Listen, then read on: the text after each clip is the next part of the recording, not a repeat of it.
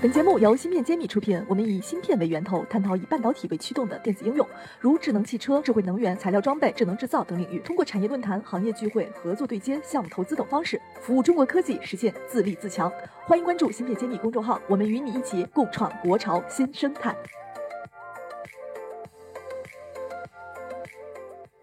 欢迎大家关注芯片揭秘，我是主播幻石。本期我们邀请到了青岛四方思睿智能技术有限公司董事长聂翔聂总，现在就请聂总给我们大家打个招呼，也简单介绍一下自己。大家好，我是青岛四方思睿技术有限公司的聂翔，非常有幸今天在我们这个设备年会参加这一次的访谈。聂总是比较简单的，实际上我刚刚跟他基础的交流的时候，我发现他的背景和来头是非常大的，所以我还是请聂总自己来报个家门。我们说的这家公司。其实让人觉得好像稍微有点陌生，但是它的背股东背景非常豪华，所以还是请您给我们呃拆解一下背后的故事。好的，从我个人的经历来说呢，因为我二十多年呢，主要是在轨道交通的国产化，实现我们的原来的南北车中车体系。我本人从业以来，从中车的基层一直干到我们子公司的高管。这个二十多年的主要经历呢，实际上也是在干国产化，只是在轨道交通的这样的一个领域，然后再去做国产化。那我们也知道，我们这个领域呢，被总书记誉为国家名片呢，最主要的产品就是我们的高铁了。那么我本人也是完整经历过高铁的引进、消化、吸收、再创新的过程。我们现在所在的青岛四方思睿智能公司呢，也是在我们当时我们整体呃中车的一级子公司，这样中车四方所这样一个主体的核心企业，当时在进行一些海外拓展和走出去的这样的一些整个的大背景之下，然后我们在全球寻找一些技术相关性的拓展。那我们看到了这家公司。那么我们收购的这个 Bantic 公司呢，应该说它历史非常悠久。众所周知，整个 ARD 技术，呃，原层沉积技术，它的技术发明和来源就是在芬兰。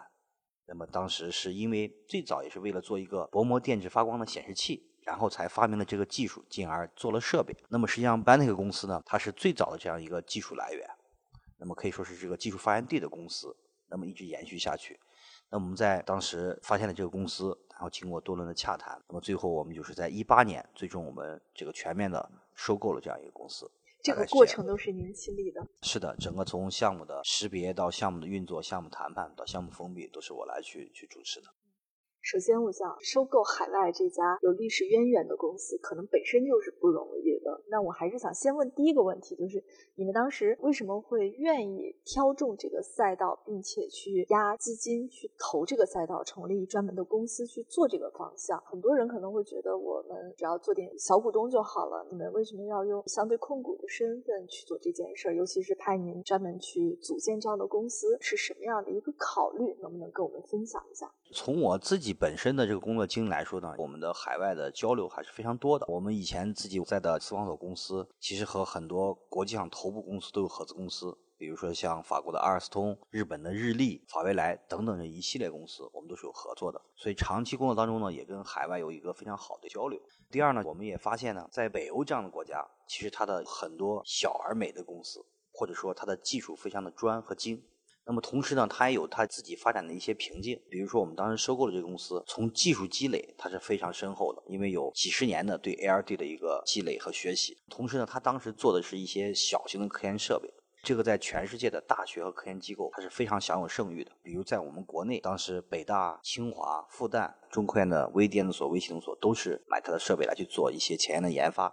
同时呢，我们也可以看到它在发展自身的推动来说，不管从资金。不管从全球化的视野，包括它的产业链的这样的一些管理，我们觉得还是有一定的短板。那么，如果能够去很好的控股它，或者说把它并购掉，其实可以按照新的战略思路去调整它，进而推动它更好的发展。这个呢，也是其实原来的股东能够和我们交易的一个特别重要的一点。他觉得他自身的能量和自身的这个架构可能不足以推动这个企业更好更快的发展，所以我们就最后促成了这样一个的交易。其实我们也知道，L D 是一个和半导体工艺要深度匹配着发展的一个小型的应用方向。尤其是芬兰，如果它自己连先进制程的产线都不是国家的一个重点，那它要发展这个行业，确实是会觉得很需要我们这边的环境。从一八年组建这个公司到目前，我们取得了什么样的一个阶段性的成果吧？能不能今天也跟我们讲一讲？好的，因为从一八年的九月份我们交割这个项目到现在，其实我们的时间，呃，说长不长，说短也不短。其实我们在 ARD 本身定性的说，我们自己总结为叫一个双转型，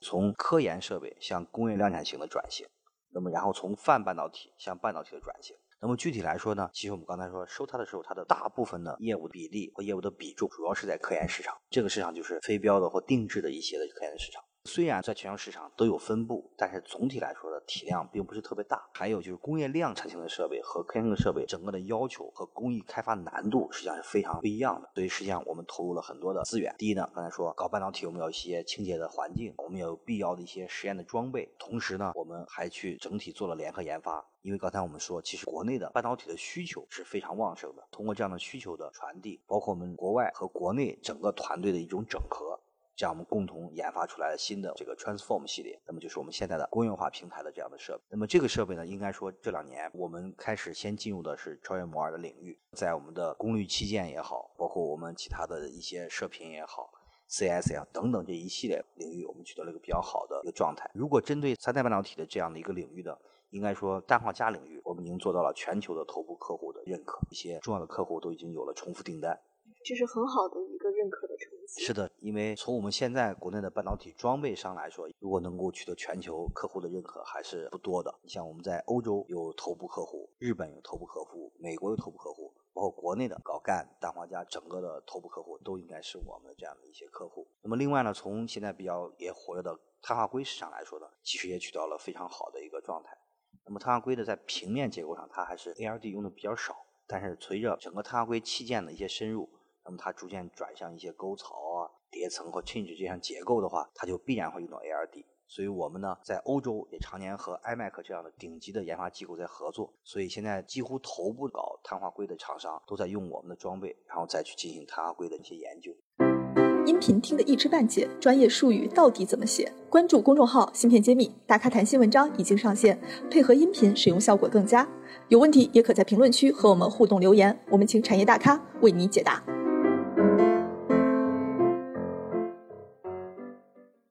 听起来，我们在这个赛道上已经能够和国际最前沿的一个趋势走在一起，所以这个也是很好的一个消息。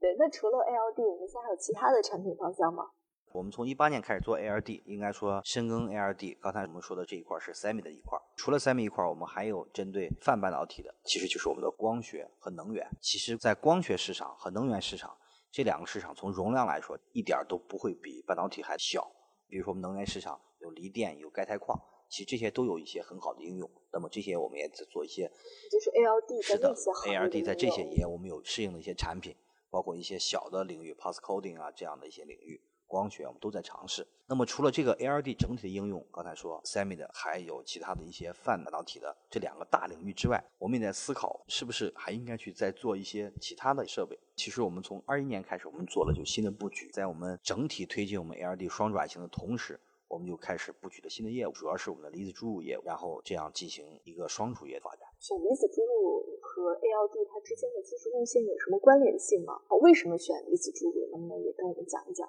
因为 ALD 如果在半导体这个领域来说，它还是前道装备的一个部分嘛。那么其实我们做半导体前道最主要的几个就是光刻呀、刻蚀啊、薄膜沉积啊，包括注入，这就是最核心的几个。那我们在进军的就想做其他装备的时候，我们也去看了看，其他的实际上除了光刻机以外，离子注入机是公认难度仅次于光刻机的。那么它的技术壁垒非常高，投入也非常大，而且整体上呢，应该说在产业环境或者在国内还是特别急需这样的业务的。我们在以前呢，实际上从因而整合海外的资源，然后再进行国内联合研发，然后消化吸收再创新。我觉得我们已经走出了一条比较有效的实践的路，包括我们用我们以前高铁的整体的管理方法，觉得还是非常行之有效的。所以在这个时候，我们就选择了一个应该说国家急需突破的，也是难度非常大的，这样需要一个长期投入的环节。整体上。然后再去突破这样的一个核心领域，所以这个过程是充满了一个战略上的一个选择和判断。您刚刚提到了高铁，其实是我们大国的一个重器了。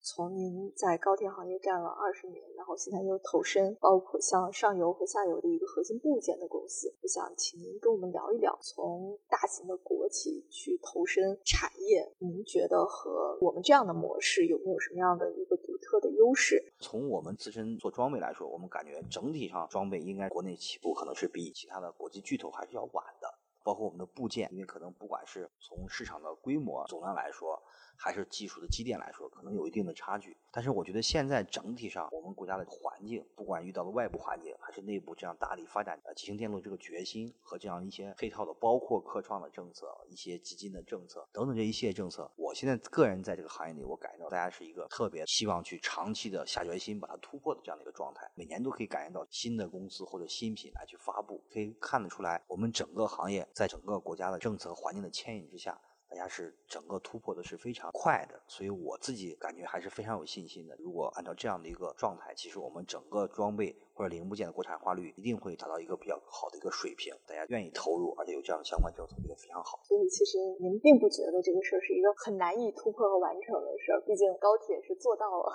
成为中国的名片，走向全球。也像我们芯片虽然。他感受到了一些阻力，然后国际形势上有一些变化，有很多人的信心确实也在受打击了。但今天您说的这些话，其实对我们来说是一个更加乐观的一个角度。从可能长远的角度来看，或者从一个整体宏观态势来看，我认为肯定是一个积极乐观的一个状态。但是从具体到一个项目或一个点，甚至说到一个部件来说，实话实说，确实遇到困难是非常非常大的。我们自己做装备，我们也切实感觉到有些部件的可靠性啊、应用啊可能会短缺，这是一个非常面临的现实。那么我们自己觉得说，我们自身的做法是这样的，不是光闷在家里面自己干。所以为什么我们会特别注意和海外的交流？虽然我们整个现在外部的环境非常差，可能不像前些年一样，但是因为只有这样和国外顶级的公司和研发机构去保持交流。或者尝试交流，你才可能保持你的技术和世界主流的技术在同步，甚至在跟进。否则，我们如果只是去单一的模仿主流设备的复刻，实际上你总是在复刻别人的前一代，是这样。所以我说，从近期来看，应该说肯定还是有很多困难。但我相信有这么多公司、这么多人来去投入，大家去共同发动自己的智慧和去想法，我相信还是积极乐观。永远在跟着，还要去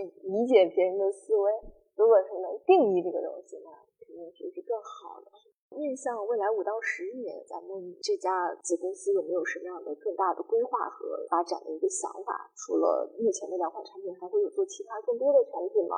啊，也可以请您跟我们分享一下。我们从短期的规划来说呢，我们不太想去再去扩展一个新的业务线了，因为实际上从 ARD 和 Implant 这两个设备来说，其实都是我们半导体装备的一个核心装备和设备。如果想把它做好，其实还要非常深入的去投入。我们不太追求在短期再去拓展几个业务线，所以我觉得我们有这两个业务线，在较短的时间，我们一定要好把它做扎实和做深。同时，我们特别追求在全球化的一个成功。我们希望我们并不是只定义为做中国。国产化替代的装备上，我们特别追求在国际的这样一流的厂商去应用，所以我们在欧洲，包括在美国，包括在日本的横滨都有公司，所以实际上是希望我们的设备再去做一些全球化的这样的一个布局。但同时呢，我们也希望整体上我们在这个零部件或者其他的一些上下游吧，我们再去进行一些实时的合作，然后去把这个整个的产业链做得更完善一些。就像中车一样，也带动了汽车、高铁的整个供应链的一个升级。对我这里才想问您一个问题啊，就是海外的市场跟中国的市场比起来，哪个更卷啊？会是中国的卷吗？实事求是讲，我觉得中国更卷，因为其实从这个整个市场来说，ARD 我们在传统的非中国市场以外，我们其实遇到的几家都是几家老牌的供应商，大概就是十几年、几十年的这样的一个供应商。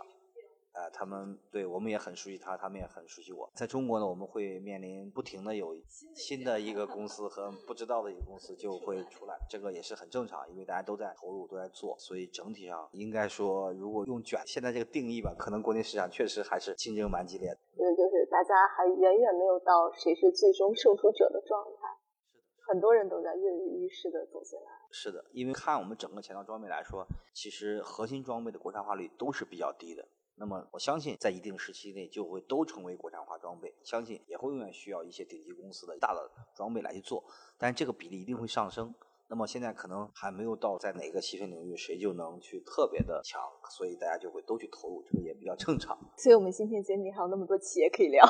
是的，是的。如果就变成欧洲那么几家，大家每年都是这几个人，就其实也是很没有新鲜感了。对，好，最后也非常感谢聂总做客我们芯片揭秘。最后想问问您，有没有什么想借着我们栏目对外发声呼吁的？我们还是觉得，其实做国产化装备这个路啊，还是需要特别大的投入，也是需要长期坚持。其实我们觉得自己从企业本身来说，我们的使命和我们的责任就是要把我们的自己的产品做好、做夯实。也确实希望整个行业里头有一些或者多一些为我们国产化装备提供这样一些机会的契机，能够我们更好的去迭代、去改进，最终适应我们的客户。好的，谢谢聂总，也祝福我们中国本土的企业能够走上全球市场，越来越吃掉老牌欧洲、美国企业的份额。好，谢谢聂总。我是青岛四方思锐智能技术有限公司的聂翔，我在芯片揭秘等着您。芯片揭秘汇聚精英智慧，打造 IC 人专属发声平台，传播专业知识，科普芯片魅力，剖析产业热点，揭秘行业发展趋势。我是主播幻石，我是主讲人谢志峰，欢迎大家关注芯片揭秘。